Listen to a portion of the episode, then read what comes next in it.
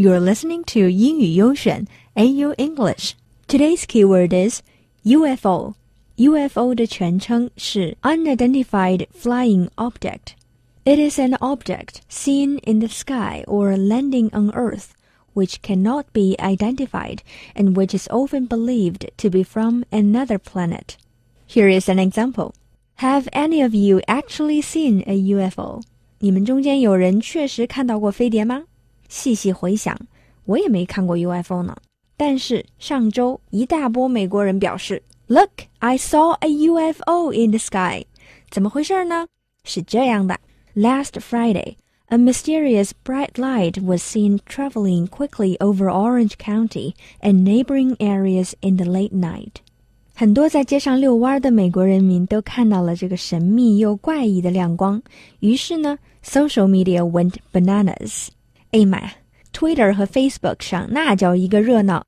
简单的梳理一下，凑热闹的网民主要分为以下几种：一、迫不及待向人民报告事实型。UFO sighting in Long Beach, California one hour ago。我一小时前看到 UFO 了。二，疑惑不解，不相信自己的眼睛型。What was this crazy silent light that just flew over California？刚刚飞过加州上空的光亮是什么鬼？三，自我否定，纠结痛苦，摇摆不定型。That crazy blue UFO that set the night sky blaze wasn't a UFO or was it？那个照耀夜空的 UFO 是 UFO，不是 UFO。四添油加醋，看热闹不嫌事儿大型。That ain't no UFO. That's Goku doing the Kamehameha.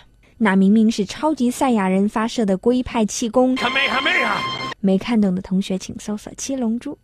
五异想天开，脑洞大开，四次元型。That UFO was probably a school bus for alien children on a field trip to show them how bad life could be.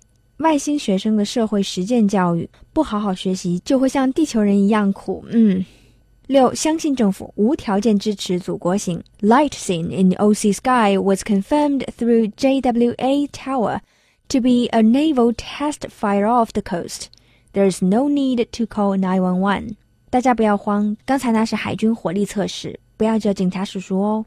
七，我行我素，气质逆天，拽酷型。Nice try. I know an alien when I see one. Media is saying it's just a Navy missile testing, but that's not as cool as a UFO. So I'm gonna go with UFO. 美国段子手各种留言，看得我也是醉了。Anyway，那到底是不是 UFO 呢？外星人到底存在还是不存在呢？What is your opinion? Do you believe it or not? 留言告诉我吧。See you next time.